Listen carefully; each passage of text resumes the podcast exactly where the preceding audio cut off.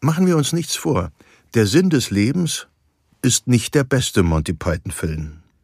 Aber wie hätten die Jungs auch das Leben des Brian noch einmal toppen sollen? Jede Künstlerin, jeder Künstler hat in seinem Leben irgendetwas geschaffen oder erschaffen, das die anderen Werke in den Schatten stellt.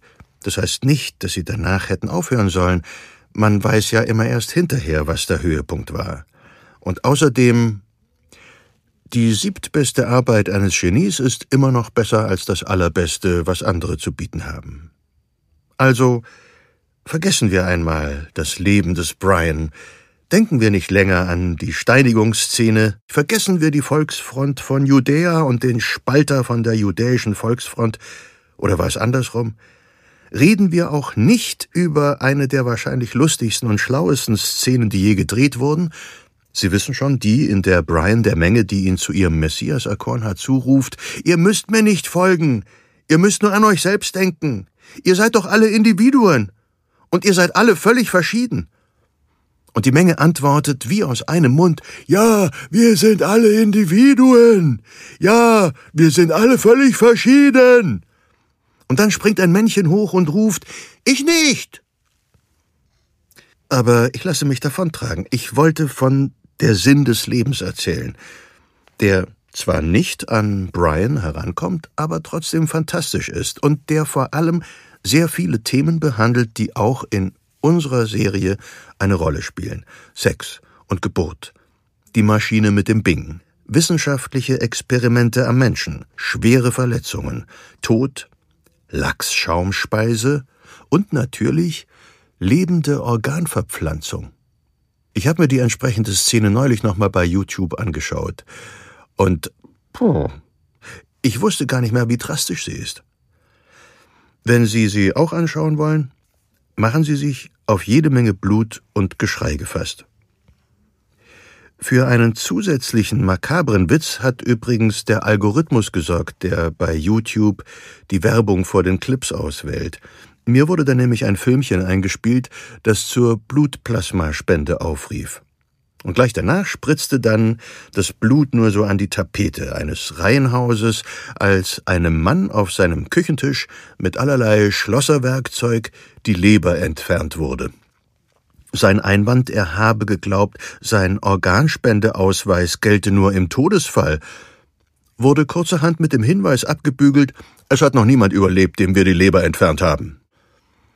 Nicht das beste Werbeumfeld für Blut- und Organspenden, würde ich meinen, aber ich bin guter Hoffnung, dass der Film auch niemanden davon abgehalten hat, sich für eine Organspende zu entscheiden. So toll die Filme und Sketche von Monty Python sind, als Ratgeber in Fragen der Gesundheit taugen sie nicht. Obwohl ich zugegebenermaßen seitdem einen großen Bogen um Lachsschaumspeise mache. Siege der Medizin. Ein Podcast von gesundheithören.de und der Apothekenumschau. Ich begrüße Sie zum Podcast der Apothekenumschau über die Siege der Medizin. Mein Name ist Ulrich Nöthen und ich freue mich, Sie auf dieser spannenden Reise zu den wichtigsten Errungenschaften der Heilkunde zu begleiten. Neben Expertinnen und Experten lassen wir die Geschichte so, wie wir sie uns vorstellen, zu Wort kommen. Folgen Sie mir also auf eine weitere spannende Zeitreise zu bahnbrechenden Entdeckungen und den Menschen, die hinter ihnen stehen. Das Thema der heutigen Episode ist die Organtransplantation. Üblicherweise denken wir dabei an die Verpflanzung der Organe von toten Menschen, um Patienten zu retten, die ohne ein solches Spenderorgan nicht überleben könnten, oder die zeitlebens an Maschinen gefesselt wären, welche die Funktion kranker Organe übernehmen. Doch auch die lebende Organverpflanzung ist weit verbreitet, wenn auch auf ganz andere Art als in der oben beschriebenen Szene. Tatsächlich war sogar die allererste Organtransplantation eine Lebensspende. Eine spannende und zu Herzen gehende Geschichte, auf die wir später zurückkommen werden. Erste Versuche zur Transplantation gehen schon weiter in die Geschichte zurück. Natürlich gibt es viele, viele Sagen, unter anderem auch die Verpflanzung eines Beines, um einen Soldaten wieder zu heilen. Das ist Professor Dr. Utz Settmacher, Direktor der Klinik für Allgemeinviszeral- und Gefäßchirurgie am Universitätsklinikum Jena und designierter Präsident der Deutschen Transplantationsgesellschaft. Er ist in dieser Episode unser Ansprechpartner und Experte. Und wer könnte geeigneter sein? Dann, was historisch belegt ist, ist die Transplantation von Geweben, also nicht kompletten Organen, von Knochenteilen oder Hautfragmenten. Damit hat es in der klinischen Medizin begonnen. Später wurden dann auch Gefäßanteile verpflanzt. Und dann noch später kamen die ersten Versuche zur Transplantation von ganzen Organen. Aber das ist dann schon im 19. und 20. Jahrhundert gewesen, also relativ jung in der Vergangenheit. Damit ist im Prinzip die ganze Vorgeschichte zusammengefasst. Aber wir schauen sie uns doch noch ein bisschen genauer an. Die Idee, Organe zu verpflanzen, ist uralt. Pian Chiao, bitte entschuldigen Sie meine sicher nicht sehr korrekte Aussprache, Pian Chao also, wurde etwa 400 Jahre vor Christus in China geboren und verpflanzte angeblich damals schon Herzen. Dabei ging es nicht um die heute akzeptierten medizinischen Gründe für einen solchen Eingriff, sondern eher um, ja, psychotherapeutische Erwägungen. Er tauschte das Herz eines geistig starken, aber willensschwachen Mannes mit dem eines geistig schwachen, aber willensstarken Mannes, um bei beiden ein Gleichgewicht der Kräfte zu erreichen. Im Abendland wurden vor allem die beiden Heiligen Kosmas und Damian bekannt, die im dritten Jahrhundert nach Christus als Ärzte wirkten und denen, so berichtet es die Legende, sogar eine Beintransplantation gelang. Sie amputierten das von Krebs oder einer Gangrän zerfressene Bein des weißen byzantinischen Kaisers Justinian und ersetzten es durch das Bein eines kurz davor verstorbenen Ägypters, Leider haben die beiden keine Anleitung hinterlassen, aber vermutlich waren eine ganze Menge Gebete und Gemurmel mit im Spiel. Wenn man Wunder einmal ausschließt, muss man aus medizinischer Sicht natürlich sowohl den Herztausch als auch den Kaiser in das Reich der Legenden verweisen. Aber es gab tatsächlich auch schon vor vielen Jahrhunderten ernsthafte Transplantationsversuche. Der indische Arzt Sushruta, der circa 800 Jahre vor Christus lebte, benutzte Eigenhauttransplantationen, um zerstörte Nasen neu zu modellieren. Bei dieser indische Nasenplastik genannten Technik wird ein Hautlappen aus der Stirn nach unten geklappt und zur Formung einer neuen Nase verwendet. Die Haut wurde also eher umgewidmet als verpflanzt. Es muss übrigens einen relativ großen Bedarf an derartigen Operationen gegeben haben, da eine ganze Reihe von Verbrechen, unter anderem Ehebruch, mit dem Abschneiden der Nase bestraft wurden. Ende des 16. Jahrhunderts entwickelte der italienische Chirurg Gaspare Tagliacozzi eine Alternative zur indischen Nasenplastik. Damals fielen Nasen seltener dem Scharfrichter, als vielmehr der Syphilis und den damals sehr beliebten Duellen mit Rapieren zum Opfer. Tagliacozzi verwendete bei seiner italienischen Methode Haut aus dem Arm des Patienten. Es gibt ziemlich gruselige Zeichnungen von dieser Prozedur.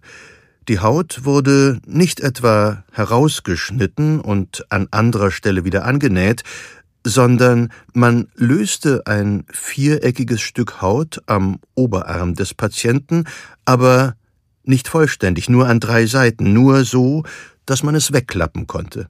Dann wurde der Arm mit dem Hautlappen dergestalt vor dem Gesicht hochgebunden und die Hand am Hinterkopf fixiert, dass man den Hautlappen am Nasenstumpf annähen konnte. In dieser Haltung musste der Patient jetzt mehrere Wochen ausharren, bis das Hautstück verwachsen war. Um es ganz deutlich zu sagen, bis Nasenstumpf und Oberarm zusammengewachsen waren. Dann erst konnte der Hautlappen vollständig vom Oberarm gelöst werden. Diese ganze Behandlung dauerte ungefähr ein Jahr mit mehreren Operationen und kaum vorstellbaren Schmerzen und Leiden in einer Zeit ohne Anästhesie. Solche Hautverpflanzungen waren die Vorläufer der Transplantationsmedizin. Normalerweise denken wir dabei eher an innere Organe. Doch die Haut gilt selbst als ein Zwischending zwischen Organ und Gewebe, und die Erfahrungen, die mit ihrer Verpflanzung gemacht wurden, waren wichtig für die weitere Entwicklung. Sowohl die indische als auch die italienische Nasenplastik sind Beispiele für sogenannte Autotransplantationen. Spender und Empfänger sind die gleiche Person, sie sind identisch. Tagliacozzi und andere experimentierten aber auch mit Allotransplantationen, bei denen Haut oder Gewebe nicht von den Patienten selbst, sondern von anderen, in der Regel kürzlich verstorbenen Menschen stammte. Alle diese Versuche schlugen fehl. Die Geschichte von Gaspare Tagliacozzi wird uns noch einmal in der Episode zur plastischen Chirurgie beschäftigen. Für uns ist wichtig, dass Tagliacozzi als erster auf die Idee kam, dass der Körper eine Art Abwehrmechanismus, also eine Immunität gegenüber fremder Haut und fremden Organen haben müsse. Die Immunologie und mit ihr das entsprechende Fachvokabular entstand freilich erst gut 300 Jahre später. Um dem, was er vermutete, einen Namen zu geben, sprach Tagliacozzi 1596 in seinem Werk De Curtorum Chirurgia per Insitionem von der Kraft und Macht der Individualität. Zu seiner Zeit machte sich Tagliacozzi mit seinen Operationen und Schriften mächtige Feinde. Die Kirche verdammte seine Arbeit, denn Verstümmelungen seien gottgewolltes Schicksal und dem Menschen stünde es nicht zu, sich dem göttlichen Ratschluss zu widersetzen. Für Tagliacozzi begann ein aussichtsloser Kampf gegen einen übermächtigen Gegner. Nach seinem Tod 1599 wurde seine Seele verdammt, sein Leichnam wurde exhumiert und außerhalb des Friedhofs verscharrt. Die nächsten Jahrhunderte brachten keine großen Fortschritte. Obwohl Transplantationen von Mensch zu Mensch oder im Tierversuch immer wieder ausprobiert wurden. Die vermutlich erste erfolgreiche Transplantation zwischen verschiedenen Individuen einer Spezies fand im Jahr 1837 unter denkwürdigen Umständen statt. Beteiligt waren ein irischer Chirurg, Beduinen und eine blinde Gazelle. Samuel Bigger, ein auf Augenoperationen spezialisierter Chirurg aus Irland, bereiste 1835 Ägypten. Auf einer Rundreise wurde er zwölf bis vierzehn Tagesreisen von Kairo entfernt von einem Beduinenstamm gefangen genommen, die ihn gegen ein saftiges Lösegeld eintauschen wollten. Der unerschrockene Mr. Bigger nutzte die Zeit und die Ruhe seiner Gefangenschaft für Forschungsarbeit. Wenn man einmal von der unerquicklichen Kleinigkeit absieht, dass die Beduinen ihn gegen seinen Willen entführt hatten, ließen sie ihm doch offenbar ihre legendäre Gastfreundschaft angedeihen und unterstützten ihn bei seinen Experimenten. Schon lange hatte er über die Möglichkeit nachgedacht, die Hornhaut des Auges zu transplantieren. Die Hornhaut oder Kornea ist der vordere Teil der Augenaußenhaut, der Teil, der direkt vor oder besser gesagt auf der Pupille sitzt. Bigger wurde eine blinde Gazelle zur Verfügung gestellt. Warum und wie das genau ablief, ist leider nicht überliefert. Diese Gazelle hatte ihr Sehvermögen verloren, auf dem einen Auge durch eine Entzündung, auf dem anderen durch eine Verletzung der Hornhaut, und Bigger machte sich nun daran, diese verletzte Hornhaut zu ersetzen. Die neue Hornhaut, die Ersatzhornhaut für die Transplantation, entnahm er einer anderen Gazelle, die schwer verletzt, aber noch lebend zu ihm gebracht worden war. Und zehn Tage nach der Operation zeigte das erblindete Tier eindeutige Anzeichen von Sehvermögen. Die erste erfolgreiche Allo- oder Fremdtransplantation der Geschichte. Möglich war dies geworden, weil die implantierte Hornhaut nicht wirklich mit dem Auge verwuchs und vor allem, weil sie nicht durchblutet war. Um durchblutete Organe oder Gefäße zu verpflanzen, fehlte damals zum einen die chirurgische Technik und zum anderen wären sie unweigerlich von der Kraft und Macht der Individualität, wie Tagliacozzi es nannte, also vom Immunsystem des Empfängers abgestoßen worden. Bigger wurde schließlich freigelassen. Ob aufgrund seiner Verdienste um das Augenlicht der Gazelle oder wegen einer Lösegeldzahlung ließ sich nicht ermitteln. Wir vermuten aber letzteres.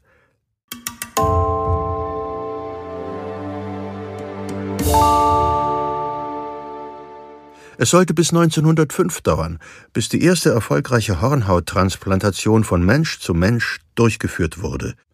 Als Zeitpunkt der ersten Organtransplantation von Mensch zu Mensch wird dagegen oft schon das Jahr 1883 angegeben. Ausgeführt wurde sie von dem Schweizer Chirurgen Theodor Kocher, der später den Nobelpreis für Medizin erhielt.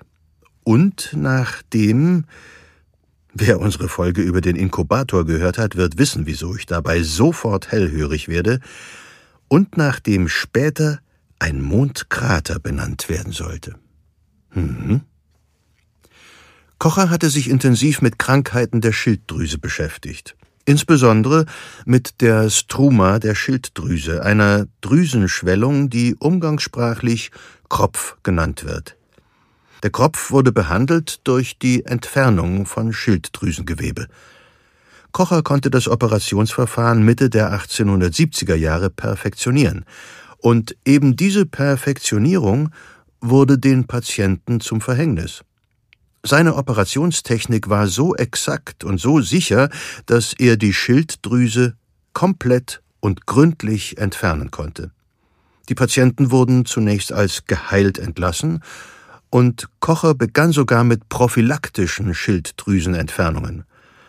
Doch bald stellte sich heraus, dass die Schilddrüse keineswegs so überflüssig war wie ein Kropf. Die in der Schilddrüse produzierten Hormone spielen unter anderem im Energiestoffwechsel und im Zellwachstum eine wichtige Rolle. Bei vielen seiner Patienten kam es zu körperlichem und geistigem Verfall. Kocher erkannte seinen Fehler, warnte in einer vielbeachteten Rede vor den Folgen einer vollständigen Entfernung und riet dazu, zukünftig einen Teil des Schilddrüsengewebes im Körper zu belassen und damit die schlimmen Nebenwirkungen der Operation zu verhindern. Und er versuchte seinen früheren Patienten zu helfen und verpflanzte dazu Schilddrüsengewebe in ihre Bauchhöhle. Leider brachten diese Operationen nur kurzfristigen Erfolg. Möglicherweise schüttete das transplantierte Gewebe noch eine Zeit lang die dringend benötigten Hormone aus, es konnte aber nicht einfach die Arbeit wieder aufnehmen und konnte auch nicht die Funktion der Schilddrüse dauerhaft ersetzen. Aber Kocher inspirierte zahlreiche Mediziner und Wissenschaftler, sich mit dem Thema Organtransplantation ernsthaft auseinanderzusetzen. Lange Zeit hatte die Vorstellung vorgeherrscht, dass der Körper eine Einheit wäre und der Austausch von Einzelteilen nicht gelingen könne, da damit diese Einheit zerstört wäre. Nun wurde die Idee eines solchen Teiletauschs populärer. Ende des 19. Jahrhunderts und zu Beginn des 20. Jahrhunderts experimentierten zahlreiche Mediziner an Tieren mit Gewebe, Gefäß und Organtransplantationen. Die Transplantationsversuche an Tieren, die dienten natürlich insbesondere der chirurgischen Technik. Also wie man Gefäße aneinander bringt, also Gefäßnähte und so weiter, das musste natürlich geübt werden, das musste ausprobiert werden. Und äh, das hat man im Tierversuch zunächst begonnen. Und da gibt es einige berühmte Chirurgen, die das durchgeführt haben. Einer, der dazu erwähnt ist, ist unbedingt Alexis Carrel, der erste Gefäßnähte gemacht hat und auch erste Organe transplantiert hat. Und das waren Meilensteine gewesen für die chirurgische Technik.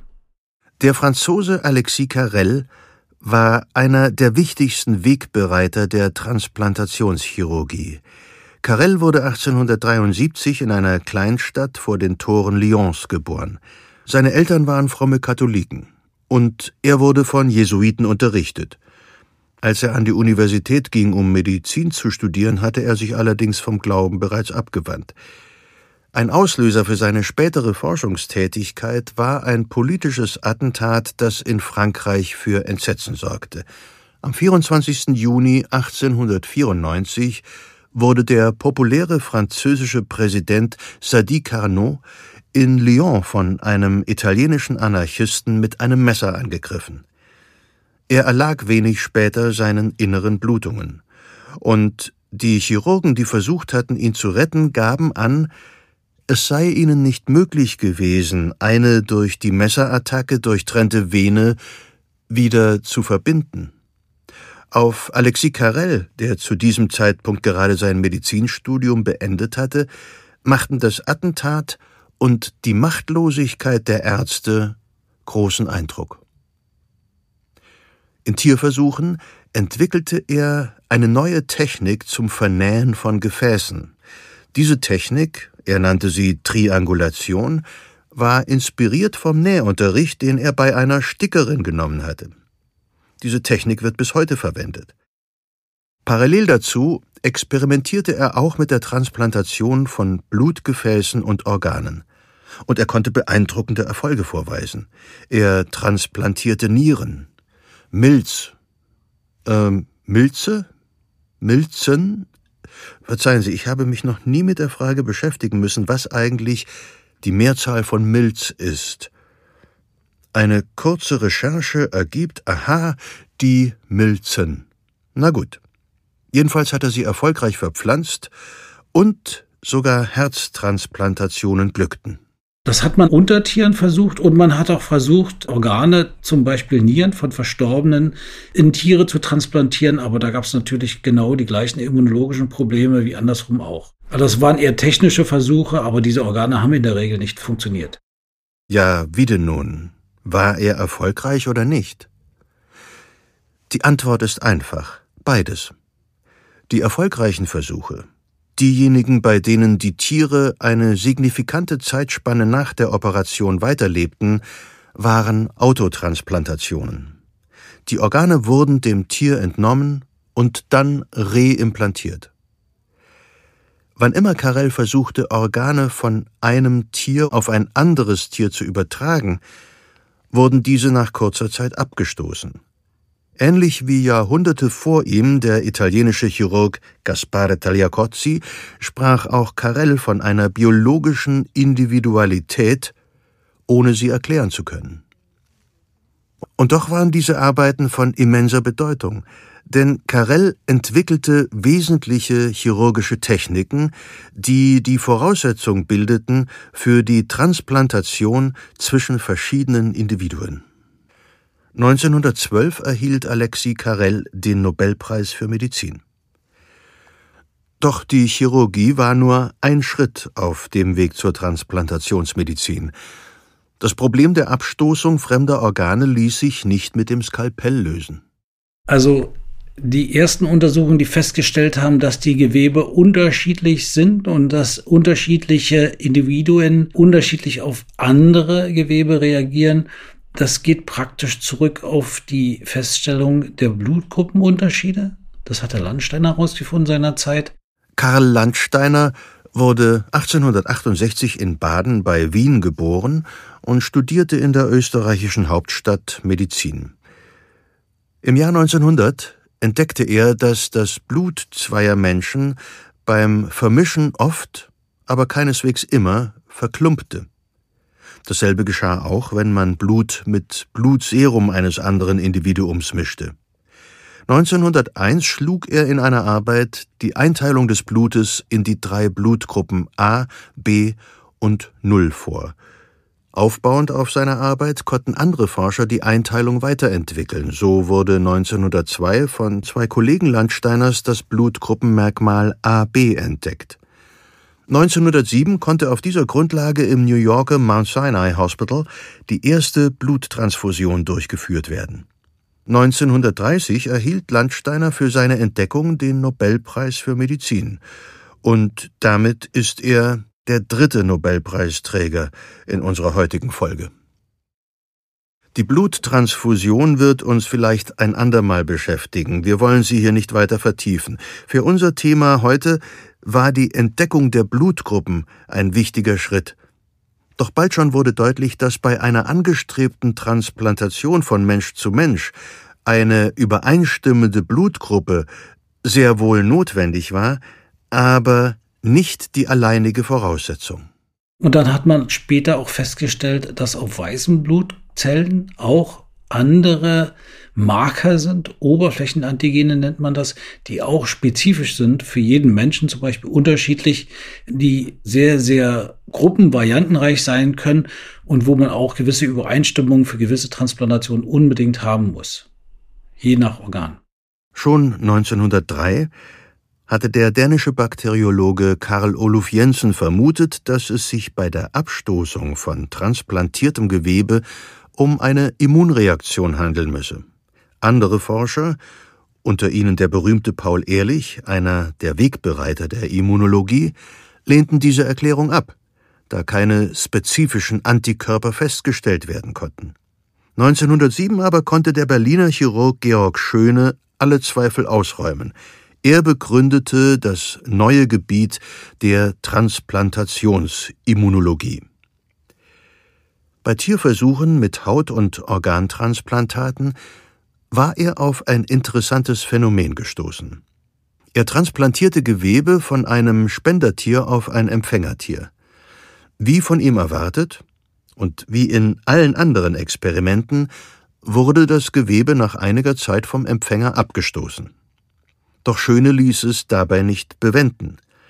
Er wiederholte diese Transplantationen mehrere Male, jeweils mit denselben Spendern und Empfängern. Und was glauben Sie passierte? Hätte ich diese Frage aus dem Bauch heraus beantworten sollen, hätte ich wahrscheinlich gesagt, hm, das Transplantat hielt mit jeder Wiederholung ein bisschen länger durch, weil sich der Körper des Empfängers langsam daran gewöhnte, weil er sozusagen trainierte. Klingt plausibel, oder?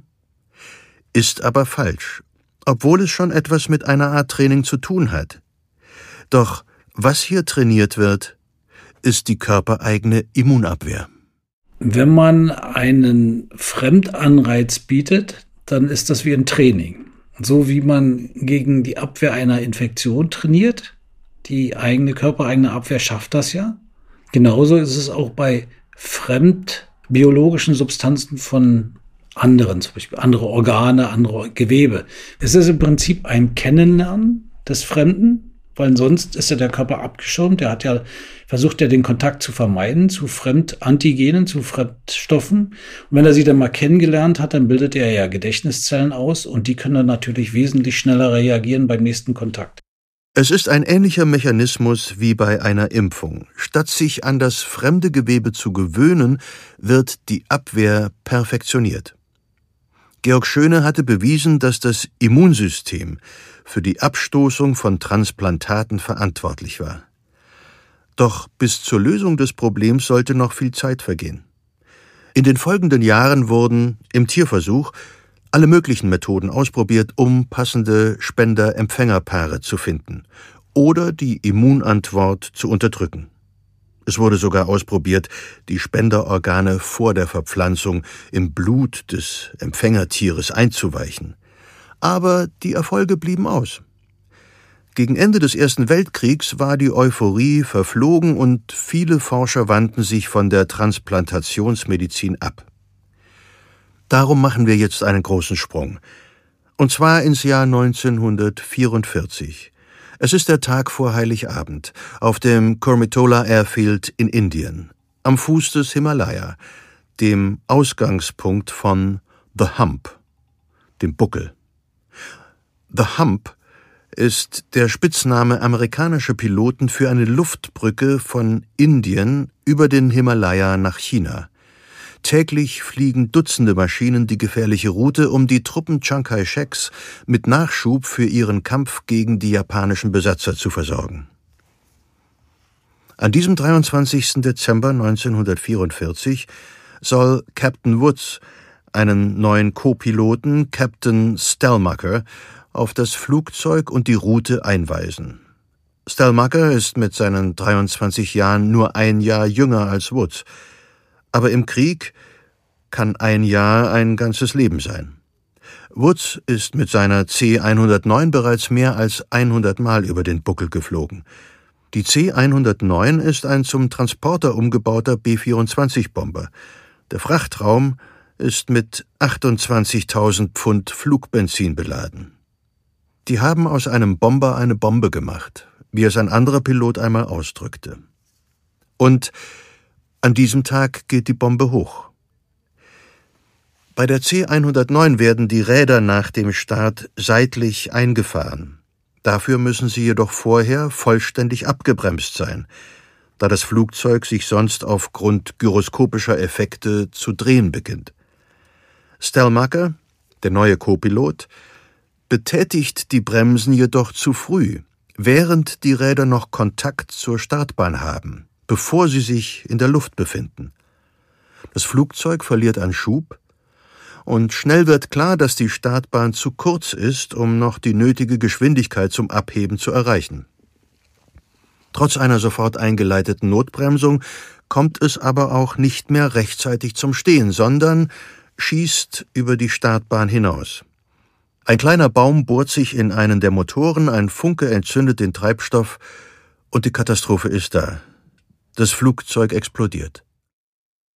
Charles Woods kann sich mit einem Sprung aus dem Cockpit retten und schafft es noch, einige Dutzend Meter zu rennen, bevor er zusammenbricht.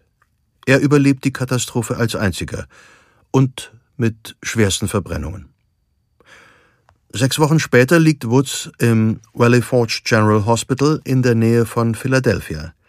70 Prozent seiner Haut sind verbrannt. Sein Gesicht ist ausgelöscht. Ohren, Augenlider, ein Auge, die Nase, die Lippen sind vom Feuer verzehrt. Sein Körper ist eine einzige große Wunde. Und seine Chance zu überleben ist minimal. Doch Charles Woods kämpft. Sein Körper ist durch den Schock, den dauernden Flüssigkeitsverlust und durch Infektionen extrem geschwächt. Doch sein Lebenswille ist ungebrochen. Und genau diese Kombination aus körperlicher Schwäche und starkem Willen rettet ihn. Und ein junger Chirurg, der während des Kriegs in der Einheit für plastische Chirurgie der US Army im Valley Forge General Hospital dient. Sein Name Joseph Edward Murray. Murray weiß, dass es nur eine wirkliche Hoffnung für Woods gibt, nämlich die Transplantation fremder Haut. Dieses Verfahren war damals schon relativ weit verbreitet. Doch es handelte sich nicht um eine Transplantation, wie wir sie heute verstehen. Die Haut des Spenders hatte eine viel einfachere Funktion. Diese Haut von anderen kann als Wundverband gedient haben, äh, damit man so verhinderte, dass Flüssigkeit ständig verloren geht, was ja, wenn Haut nicht vorhanden ist, auf dem Körper durchaus passiert. Und die Oberfläche ist natürlich sehr, sehr groß und da können sehr große Flüssigkeitsverluste auftreten. Auch hat man das vielleicht als Verband genutzt, um so Infektionen zu verhindern. Es geht also nicht um einen Ersatz der Haut, sondern nur um einen Schutz, damit der Körper eigene Haut neu bilden kann. Murray weiß, dass das in diesem Fall wahrscheinlich nichts helfen wird. Es ist allgemein bekannt, dass die transplantierte Haut eines anderen Menschen nach spätestens 10 bis 14 Tagen abgestoßen wird. Zu schnell, um Charles Woods Körper die Möglichkeit zu geben, eigenes Gewebe zu bilden und die Wunde, die sein Körper ist, zu heilen. Und das Unmögliche gelingt. Murray transplantiert Woods die Haut eines kürzlich Verstorbenen, und es dauert mehr als einen Monat, bevor diese Haut wieder abgestoßen wird. Nun, das geschwächte Immunsystem verschaffte Woods die Zeit, um seinem Körper die Gelegenheit zu geben, eigenes Gewebe zu bilden. Charles Woods musste noch viele Operationen überstehen, doch schließlich kehrte er ins Leben zurück. Auf einem Auge blind, mit entstelltem Gesicht, mit lebenslangen Schmerzen, doch mit einem ungebrochenen Lebenswillen. Er musste sich beruflich umorientieren. In einem Interview sagte er später lakonisch, es gab keinen großen Markt für verbrannte Piloten. Und er wurde ein überaus erfolgreicher Geschäftsmann. Später ging er in die Politik, er kandidierte für den Gouverneursposten in Alabama und unterlag nur knapp. Charles Woods starb 2004. Beinahe 60 Jahre nach der Katastrophe, die er nach damaligem Stand der Medizin nicht hätte überleben können. Sein Chirurg, Joseph Edward Murray, blieb ihm bis zum Tod freundschaftlich verbunden. Und, für unsere Geschichte und unzählige Patienten auf der Welt noch viel wichtiger, er verdankte ihm eine Idee, die zehn Jahre später zu einem Meilenstein der Medizingeschichte führt.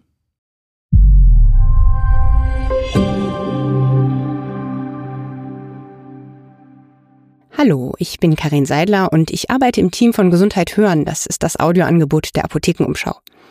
Als Redakteurin recherchiere ich für verschiedene Podcast-Formate. Ich suche nach Themen, schreibe Skripte und Shownotes. Außerdem suche ich Gäste für neue Folgen aus und spreche vorher mit ihnen, damit bei der Aufnahme dann alles gut klappt.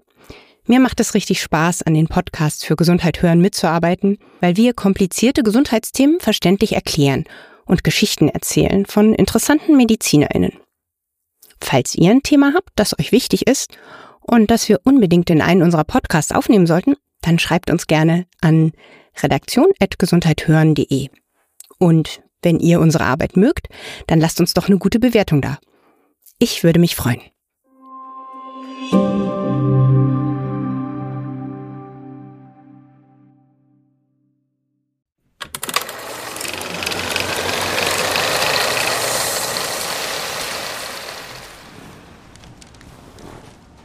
Es ist der 23. Dezember 1954.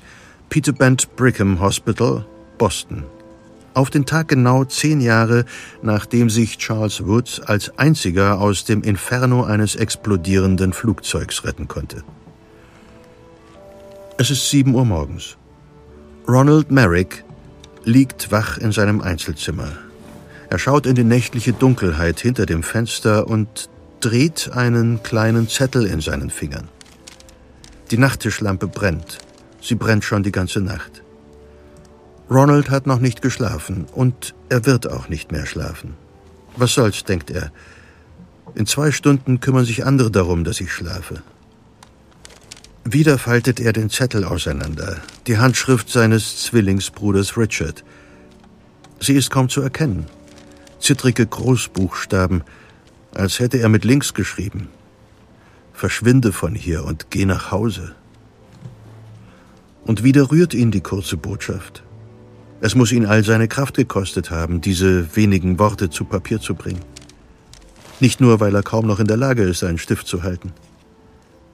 Verschwinde von hier. Die Botschaft eines Sterbenden, der Angst hat, einen geliebten Menschen mit in den Tod zu reißen. Ronald will gleichzeitig weinen und lachen. Es klingt beinahe wie aus einem Hollywood-Film. Lass mich hier liegen. Allein kannst du es schaffen. Oh, man könnte einen erstklassigen Hollywood-Film aus ihrer Geschichte machen. Ein pathetisches Drama, einen Horrorfilm oder eine Komödie. Er denkt zurück an den sonnigen Tag im November, als sie die nahegelegene Polizeistation aufsuchten. Sein Bruder Richard im Rollstuhl, in Decken gewickelt, unter denen er nur das Krankenhaushemd trägt, das Gesicht ausgezehrt, die Haut wie vergilbt. Bei ihm Marion Walters, eine junge, freundliche und patente Krankenschwester, die sich rührend um Richard kümmert, seit er ins Peter Brent Brigham eingeliefert wurde. Und die, wie Ronald feststellt, ziemlich gut aussieht. Außerdem der Fahrer des Krankenwagens, Ron hat den Namen vergessen, und natürlich er selbst. Zu dritt wuchten sie den Rollstuhl die Treppen zum Eingang des Polizeireviers hoch. Erst auf den letzten Stufen tritt ein Polizist aus der Tür. Kann ich helfen? Was ist passiert? fragt er, als sie den Rollstuhl vorsichtig vor dem Eingang abgestellt haben. Er schaut Ron an. Doch Marion antwortet. Wir sind verabredet. Mit einem Captain Wagner? Können Sie bitte nach ihm schicken? Und, ähm, worum geht's, wenn ich fragen darf, Ma'am? Rufen Sie bitte einfach den Captain. Unvermittelt röchelt Richard. Wir wollen uns stellen, Officer. Wir geben auf. Wir sind erledigt. Der Polizist erstarrt. Sein rechter Unterarm versichert sich der Anwesenheit des Pistolenholsters. Komm, lass den Quatsch, sagt Ron. Doch Richard schüttelt sich vor Lachen in seinem Rollstuhl, wenn man das, was von seinem alten Lachen noch übrig ist, so nennen kann. Während der Polizist noch leicht verunsichert von einem zum anderen schaut und überlegt, welche Reaktion hier die angemessene wäre, ertönt eine Stimme von unten. Die Herricks? Sind Sie die Herricks? Ein kompakter Mann Mitte 40 im Trenchcoat und mit tief in die Stirn gezogenem Fedora schnauft erstaunlich elastisch für sein Gewicht hinter ihnen die Treppe hoch. Ich bin Captain Wagner. Äh, tut mir leid wegen der Verspätung, keucht er grinsend und stützt die Arme auf die Oberschenkel. Äh, alles in Ordnung, McCrawley, sagt er zu dem Uniformierten, und während der auf eine Erklärung wartet, richtet sich der Captain auf und fingert ein Päckchen Zigaretten aus seinen Manteltaschen. Na, machen Sie schon, McCrawley. Äh, will jemand? fragt Wagner und bietet drei um Zigaretten an. Der Krankenwagenfahrer greift dankbar zu, die anderen schütteln etwas betreten die Köpfe. Wagner steckt sich selbst eine an, nimmt einen tiefen Zug und seufzt. Meine erste heute, ich hatte, äh, Dr. Murray meinte, also, ich hatte, äh, ist ja auch egal. Endlich tritt Marion vor und reicht Wagner entschlossen die Hand. Ja, schön Sie zu treffen, Sir. Können wir dann? Sie schenkt ihm ein stahlhartes Lächeln und schüttelt ihm so lange die Hand, bis Wagner begreift. Ach so, ja, natürlich, Miss. Bitte, äh, nach Ihnen. Ähm, Mr. Merrick, richtig? Ronald nehme ich an. Und Sie? Er wendet sich dem Mann im Rollstuhl zu. Sie müssen Richard Merrick sein. Sehr erfreut, Sie kennenzulernen. Ja, kommen Sie, kommen Sie, es ist alles vorbereitet. Hoffe ich. Nichts ist vorbereitet. Wagner wird, kaum dass sie die Polizeistation betreten haben, zu einem angeblich äußerst wichtigen Telefonat an seinen Schreibtisch gerufen. Einfach da den Gang entlang bis zum Ende, die allerletzte Tür, ruft er ihnen zu und wedelt vage mit der Hand. Das ist Jennings, der weiß Bescheid. McCrawley begleitet Sie. McCrawley, seien Sie so gut, bringen Sie die Leute zu Jennings, ja? McCrawley strafft sich, nickt und geht voran. Er öffnet eine Tür am Ende des Gangs. Jennings! Kundschaft! Er macht auf dem Absatz kehrt und verschwindet. Die Antwort von innen hört er nicht mehr. Jennings ist heute Morgen nicht gekommen, bestimmt wieder sein Magen. Ich kann es übernehmen. Der hagere Mann hinter dem Schreibtisch schaut die ungewöhnliche Truppe, die da eben in sein Reich getreten bzw. gerollt ist, neugierig an. Worum geht's? Schwester Marion seufzt. Sie wurden nicht informiert, Mr. Markovic. Nein. Markovic schüttelt den Kopf. Wir sind hier wegen der Fingerabdrücke. Die Fingerabdrücke, echot der Polizist. Dann lehnt er sich zurück, zündet sich umständlich eine Zigarette an und fragt schließlich, welche Fingerabdrücke? Die Fingerabdrücke dieser beiden Herren. Marion weist auf Richard und Ron. Sie sollen sie ihnen abnehmen. Okay, was haben Sie denn ausgefressen? Nichts, sagt die Krankenschwester, gar nichts. Im Gegenteil, das sind keine Verbrecher. Das sind Helden. Ronald Merrick windet sich. Also, ich würde uns nicht gerade als ich schon, unterbricht ihn Marion Walters. Helden, so so, meint Markovic. Für Heldentum sind eigentlich wir zuständig.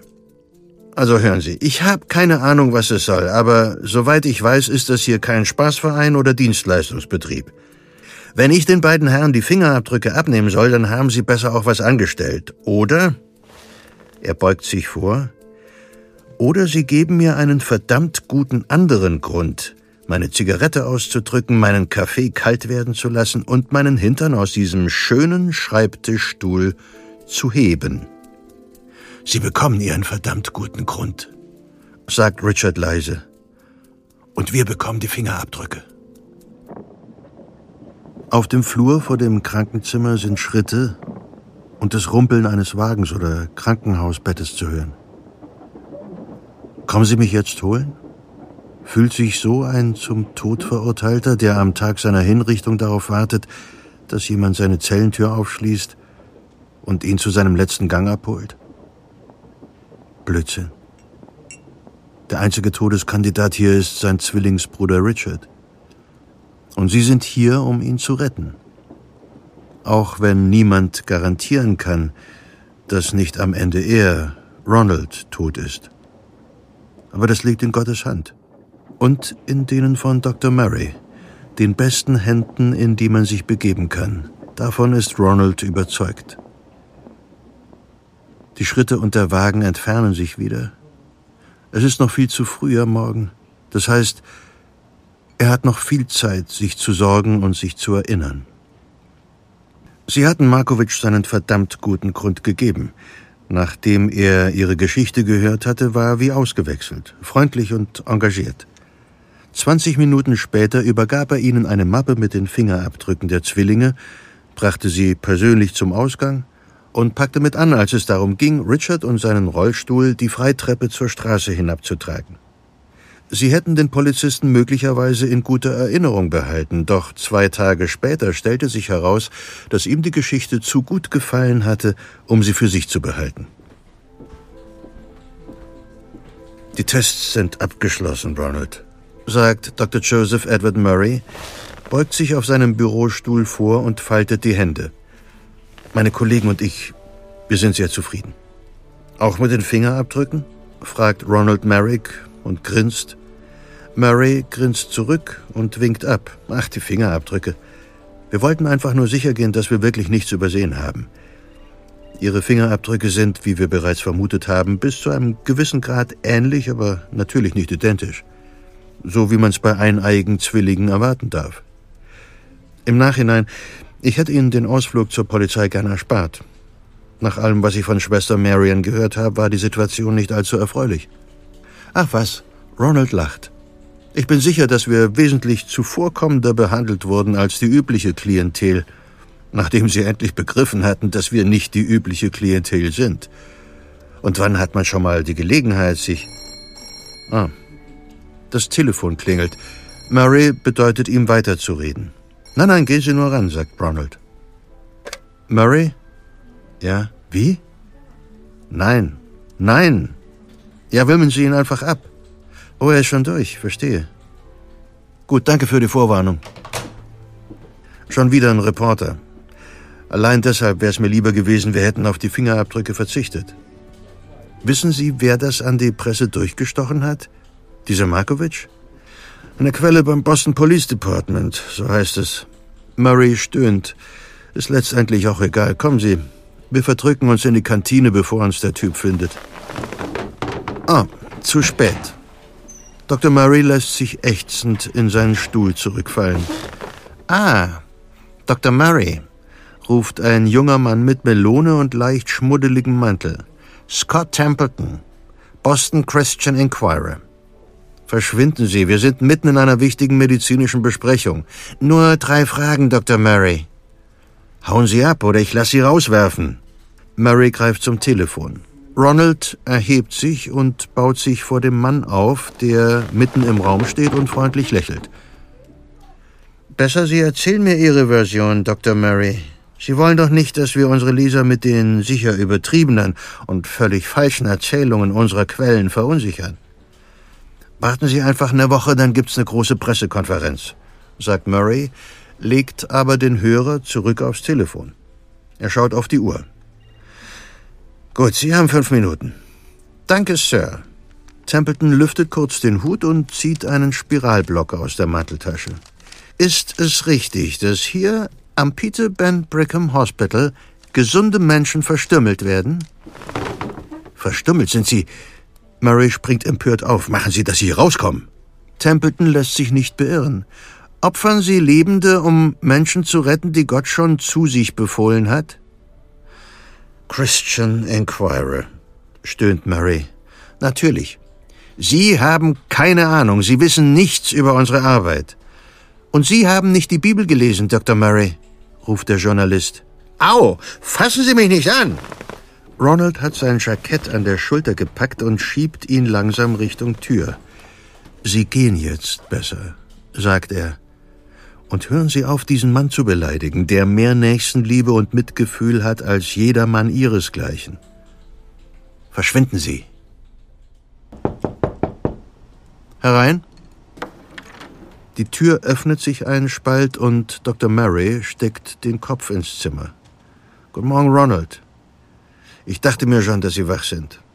Noch eine Stunde, bis die Schwestern kommen und Sie vorbereiten. Haben Sie was dagegen, wenn ich mich ein wenig zu Ihnen setze? Ron klopft aufmunternd auf die Seite seines Bettes. Überhaupt nicht. Kommen Sie her. Was haben Sie da? fragt Murray und zeigt auf den inzwischen ziemlich mitgenommenen Zettel in Ronalds Hand. Ron lächelt. Eine Nachricht von meinem Bruder. Die Nachtschwester hat ihn mir gebracht. Erstaunlich, dass er überhaupt noch schreiben konnte. Es muss ihn viel Zeit und Mühe gekostet haben. Darf ich? Ja, lesen Sie nur. Vorsichtig faltet der Arzt das kleine Briefchen auseinander. Verschwinde von hier und geh nach Hause. Murray schaut den Mann im Krankenbett an. Und? Haben Sie sich's anders überlegt? Ronald nimmt ihm den Zettel aus der Hand, greift nach einem Stift auf dem Nachttisch und kritzelt etwas auf die Rückseite. Er reicht Murray den Zettel zurück. Bitte geben Sie das hier meinem Bruder.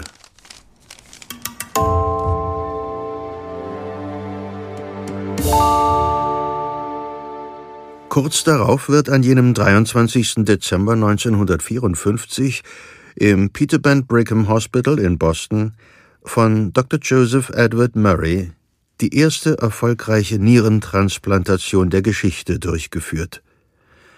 Richard Herrick, der an akutem Nierenversagen litt, erhielt eine Niere seines Zwillingsbruders Ron. Beide überlebten die Operation. Lebende Organspende, die wahre Geschichte ein Sieg der Medizin und ein Sieg der Liebe und Aufopferung zwischen zwei Menschen. Zu pathetisch? Einige Details in unserer Geschichte eben sind notwendigerweise erfunden, aber die wichtigsten Fakten stimmen. Zum Beispiel, dass Richard seinem Bruder in der Nacht vor der Operation einen Zettel mit der Botschaft Verschwinde von hier schrieb. Und Ron mit der Zeile antwortete Ich bin hier und ich bleibe hier.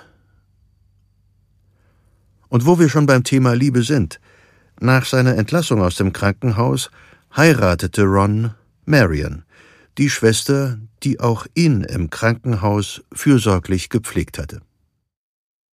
Ron lebte acht weitere Jahre mit der Niere seines Bruders. Aber das alte Problem der Transplantationsmedizin blieb noch immer ungelöst. Murray hatte sich um das Problem der Abstoßung gewissermaßen herumgemogelt.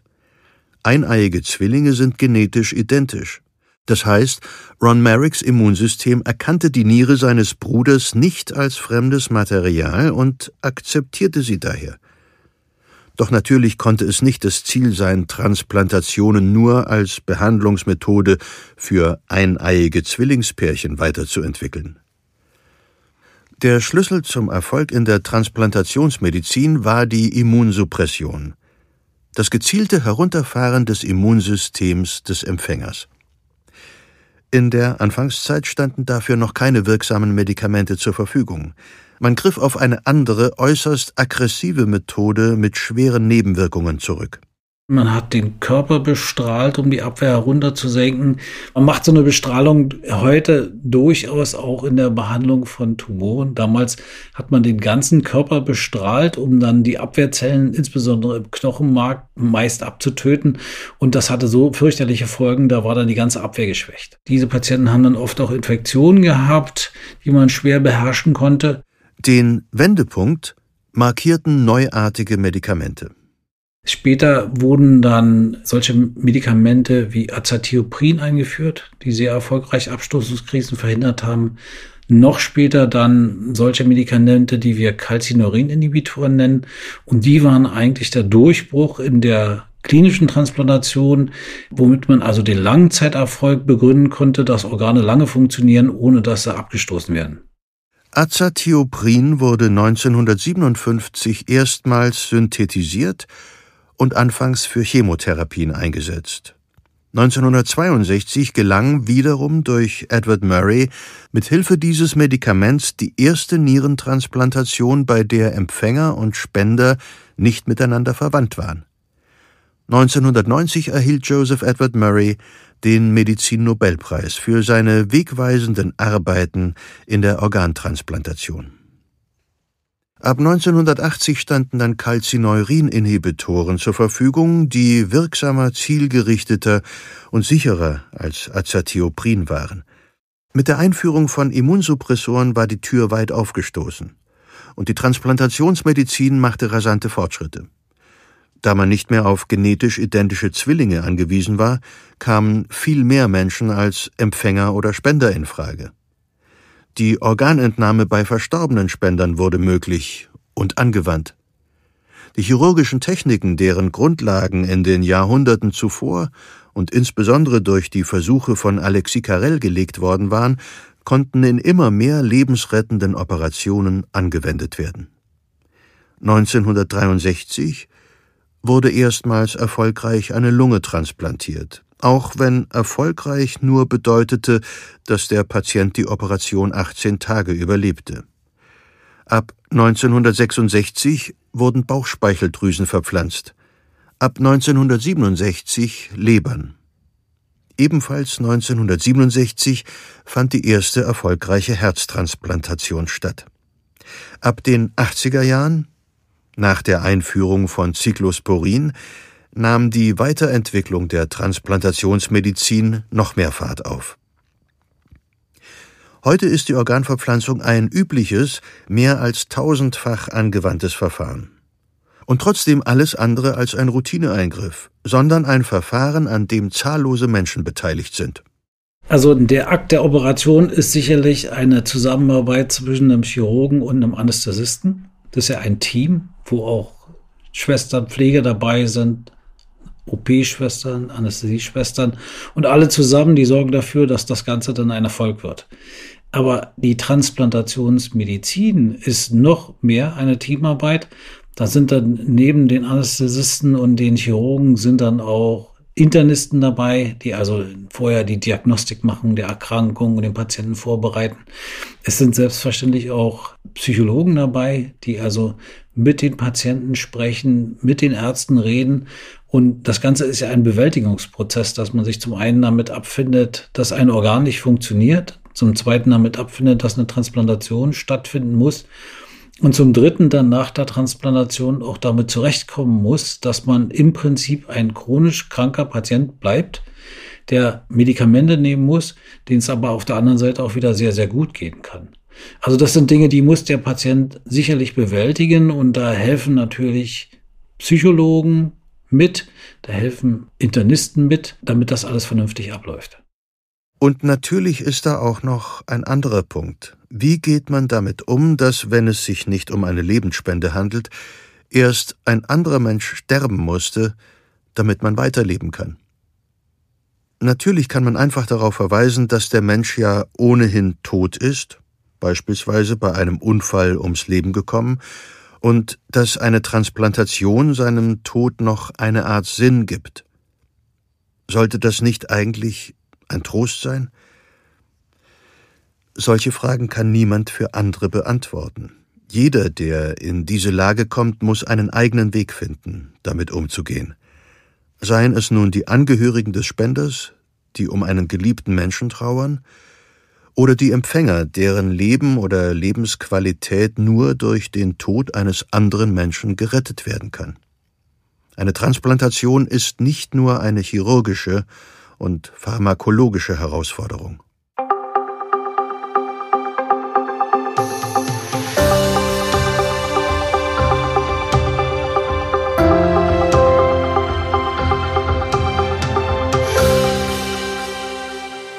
Schauen wir uns einmal den technischen Ablauf einer Transplantation heute hier bei uns in Deutschland an.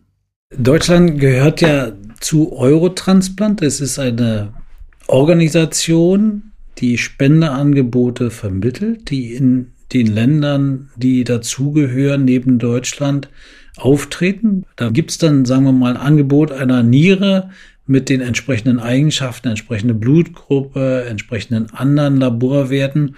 Und das wird in einem Transplantationszentrum angeboten, dort in dem Zentrum für einen speziellen Patienten oder manchmal auch für zwei oder drei gleichzeitig. Da müssen dann die Ärzte vor Ort entscheiden, ob sie dieses Organ akzeptieren für den oder für die Patientin. Und wenn sie das akzeptieren, dann erfolgt dann mit der Zustimmung auch die Entnahme von einem Entnahmeteam. Da wird also das Organ dann aus dem Spender entnommen. Dann wird es ins Transplantationszentrum gebracht. In der Zwischenzeit wird dann der Patient einbestellt, auf die Operation vorbereitet. Dann fängt die Narkose an und dann findet die Transplantation statt.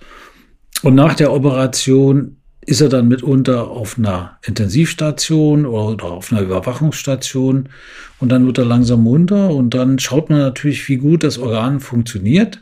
Das kann sehr, sehr aufwendig sein in der ersten Phase nach der Transplantation, die Überwachung.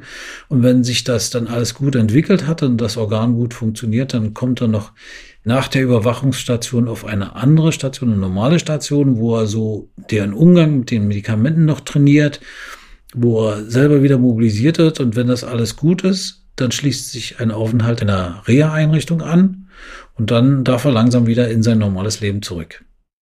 Die Patienten müssen ihr Leben lang Medikamente nehmen, die eine Abstoßung des transplantierten Organs verhindern. Doch möglicherweise wird auch dieses Problem in absehbarer Zeit gelöst oder zumindest gemildert werden. Bevor wir aber einen Blick in die Zukunft werfen, müssen wir das gegenwärtig größte Problem in Deutschland ansprechen. Das größte Problem, was wir momentan haben in der Organtransplantation, ist der Mangel an Spenderorganen. Weil viele Patienten, die heute auf ein Organ warten, die schaffen das nicht mehr bis zur Transplantation. Die sterben auf der Warteliste und das ist natürlich für jeden Mediziner, der diese Patienten begleiten muss, eine fürchterliche Sache, die er im Jahr öfter erleben muss. An Zahlen kann ich es nur einigermaßen konkret sagen für die Leber. Auf der Warteliste stehen so ungefähr 2000 Patienten in Deutschland. Der Umsatz auf der Warteliste beträgt so ungefähr 1200 Patienten. Davon werden etwas über 800 transplantiert. Und der Rest geht von der Warteliste wieder runter, weil er entweder verstirbt. Das sind so zwischen 200 und 300 pro Jahr Patienten, die das nicht erreichen. Oder andere, Davon sind die meisten klassifiziert als zu schlecht zur Transplantation und manch einer verbessert sich auch während der Wartezeit und muss aus diesem Grunde nicht mehr transplantiert werden. Das ist so die Dynamik, die wir haben in Deutschland. Das verlangt Aufklärung für die Transplantation nach dem Tode. Man sollte sicherlich darüber reden, wie funktioniert das mit der Lebensspende noch mehr in Deutschland was kann man da machen? Das ist auch ein, ein wichtiges Thema. Ja, das sind eigentlich die, die, die wichtigsten, die, die dringendsten Punkte, die momentan zu klären sind. Und was halten Sie von einer Organspende nach dem Tod? Wenn ich auf die Statistiken schaue, die Wahrscheinlichkeit ist groß, dass Sie zu den 84 Prozent der Deutschen gehören, die dem Thema durchaus positiv gegenüberstehen. Wahrscheinlich gehören sie aber auch zu den 66 Prozent, die gar keinen Organspendeausweis besitzen. Ich kann es verstehen. Einer Organentnahme zuzustimmen, während man selbst gerade mitten im Leben steht, bedeutet, sich mit der Möglichkeit des eigenen Todes auseinanderzusetzen. Und vielleicht gibt es ja einen tiefen Glauben oder eine tiefe Hoffnung in uns, die sagt, ich also irgendwie ich komme doch als Spender ohnehin nicht in Frage. Warum sollte ausgerechnet ich von einem Unfall aus dem Leben gerissen werden? Meine Organe werden bis ins Alter ihren Dienst in ihrem angestammten Körper verrichten.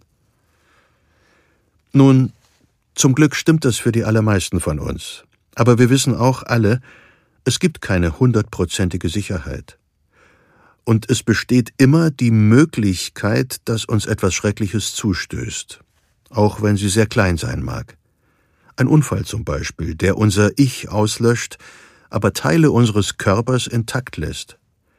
Und damit die andere Möglichkeit eröffnet, ein fremdes Leben zu retten. Unsere Familien und Freunde wird das kaum trösten. Aber vielleicht können wir damit eine andere Familie vor einem solchen Verlust, vor einer solchen Trauer bewahren. In Deutschland gilt die Zustimmungsregelung. Man kann sich aktiv für einen Organspendeausweis entscheiden oder in einer Patientenverfügung der Organentnahme zustimmen. Liegt beides nicht vor, so können im Todesfall auch die nächsten Angehörigen ihre Zustimmung geben. Ohne eine solche ausdrückliche Zustimmung kommt eine Spende nicht in Frage. In vielen anderen Ländern gilt die Widerspruchslösung, bei der die Zustimmung vorausgesetzt wird und man sich aktiv dagegen entscheiden muss. Wiederum rein statistisch gesehen scheint das die bessere Regel zu sein. Warum sollen sich die 84 Prozent, die der Organentnahme prinzipiell zustimmen, kümmern? Und warum müssen nicht die 16 Prozent aktiv werden, die sie ablehnen?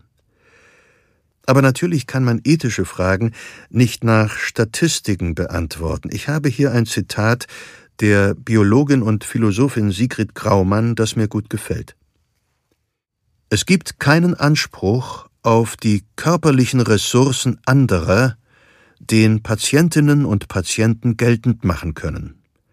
Und daher gibt es auch keine Verpflichtung von potenziellen Organspenderinnen und Organspendern, ihre Organe zur Verfügung zu stellen. Es ist ein freiwilliger Akt und ist auch nur als freiwilliger Akt begründbar. Und die Widerspruchslösung wird dem praktisch nicht gerecht, dass die Organspende ein freiwilliger Akt sein muss. Ich bin froh, dass ich solche Dinge nicht entscheiden muss. Aber ich kann und muss entscheiden, wie ich selbst es damit halte. Und, falls Sie es noch nicht getan haben, ich möchte Sie darum bitten, sich damit auseinanderzusetzen. Wissen Sie, ich finde es vollkommen in Ordnung, wenn jemand die Organspende für sich ablehnt, wenn jemand für sich Nein sagt. Er oder sie wird ihre Gründe haben, und es steht mir nicht zu und auch sonst niemanden, diese zu bewerten. Tragisch aber finde ich, dass so viele von uns letztlich aus Trägheit keinen Organspendeausweis haben, obwohl sie eigentlich dazu bereit wären und dass dieser Umstand Menschen sterben lässt, die gerettet werden könnten. Falls Sie es noch nicht getan haben, fragen Sie doch bei Ihrem nächsten Apotheken- oder Arztbesuch einfach mal nach einem Organspendeausweis. Es ist kein großer Akt. Sie brauchen keine Angst vor langwierigen Behördengängen oder bürokratischen Hürden zu haben.